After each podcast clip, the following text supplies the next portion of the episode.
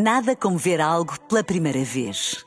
Porque às vezes, quando vemos e revemos, esquecemos-nos de como é bom descobrir o que é novo.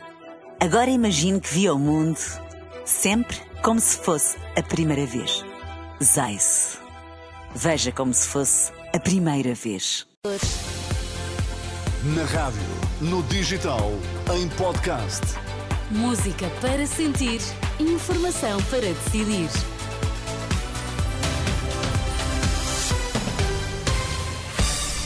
Notícias com Angela Roque, para já os destaques. Olá, boa tarde.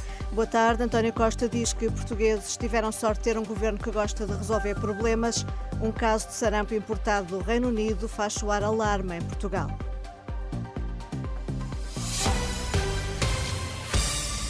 António Costa disse hoje que os portugueses tiveram a sorte de ter um governo que gosta de resolver problemas e deu como exemplo o avanço da construção da barragem do Pisão, no Conselho do Crato, Porto Alegre. O primeiro-ministro falava precisamente no Crato, onde foi assinar o novo contrato de financiamento daquela barragem, que considera uma grande oportunidade para o Alto Alentejo, como foi para Évora e Beja o projeto Alqueva. No Crato, Costa foi, no entanto, recebido por cerca de 30 elementos da PSP e da GNR, em protesto por melhores condições salariais. E o novo líder do PS, Pedro Nuno Santos, prometeu hoje corrigir os erros de oito anos de governação socialista e não apontar o dedo a quem protesta. Foi este o tom do discurso que fez na Comissão Nacional do Partido em Coimbra, Susana Madureira Martins. Com um discurso em tom deliberadamente suave, vestiu de resto uma pele de cordeiro a assumir que o Partido Socialista não fez tudo bem em oito anos, descolando-se assim da governação de António Costa, numa ambivalência entre o assumir-se herdeiro do Primeiro-Ministro e seu crítico aberto. Pedro Nuno Santos a basear toda a intervenção de meia hora em duas ideias, em empatia e humildade, com o líder socialista a falar mesmo em sentir os problemas dos outros e a ouvir, e que esse é o primeiro passo de uma relação.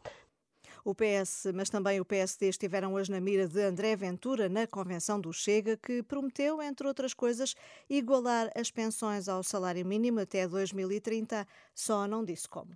E eu acho que um país que quer mesmo ter essa grandeza não pode continuar a lidar com pensões de 200 e de 300 euros em Portugal.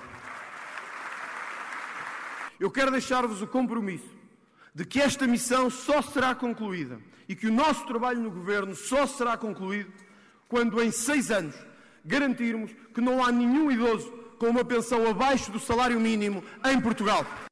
André Ventura, que na Convenção Nacional do Chega, a decorrer em Viana do Castelo, deverá ser reconduzido na presidência do partido, já que é candidato único. As autoridades de saúde portuguesas detectaram um caso de sarampo num bebê oriundo do Reino Unido e alerta que, alertam que poderão surgir novos casos devido ao efeito de contágio, apurou a Renascença.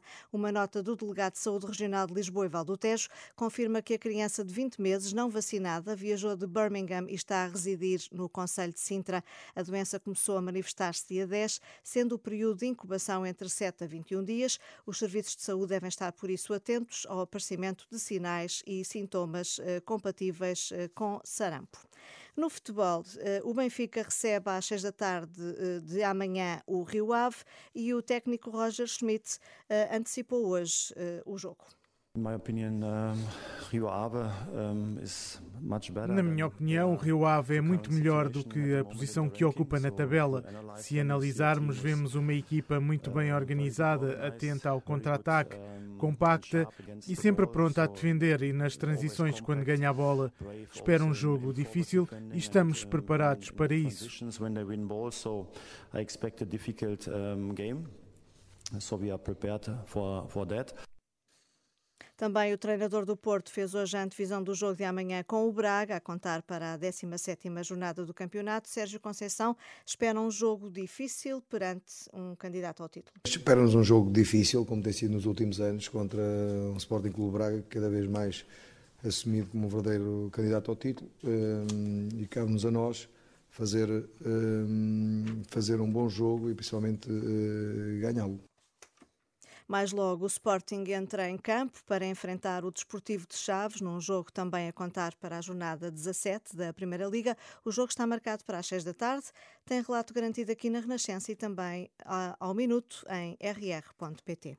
Ponto final por agora. Uma boa tarde com a Renascença. Nada como ver algo pela primeira vez. Porque às vezes, quando vemos e revemos, esquecemos-nos de como é bom descobrir o que é novo. Agora imagine que viu o mundo sempre como se fosse a primeira vez. Zais. Veja como se fosse a primeira vez.